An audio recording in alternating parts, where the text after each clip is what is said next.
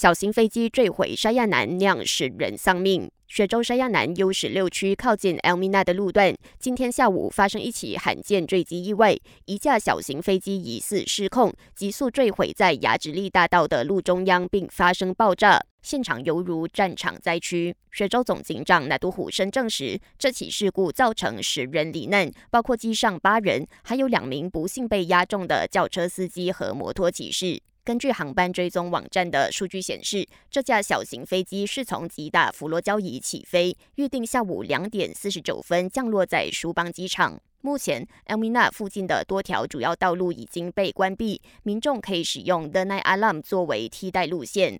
尽管西蒙和国镇在六州选举中成功保住雪兰莪、森美兰和槟城州政权，但却丢失许多马来选区。有人就认为，这是因为昌明大马的理念不被马来选民所接受。然而，首相兼西蒙主席纳杜斯里安华并不认同这个观点。他认为，选民只是需要时间去接受昌明大马的理念。另一方面，安华表示，政府不曾阻止任何公司营运并赚取利润，但不应该出现向部长或政党提供佣金的事件。因此，他促请各单位在实施任何发展项目，包括房屋计划方面，立刻停止索取和给予佣金的惯例，以杜绝贪腐现象。他认为，更恰当的做法是实施更多惠民项目，把佣金款项回馈给人民。感谢收听，我是子琪。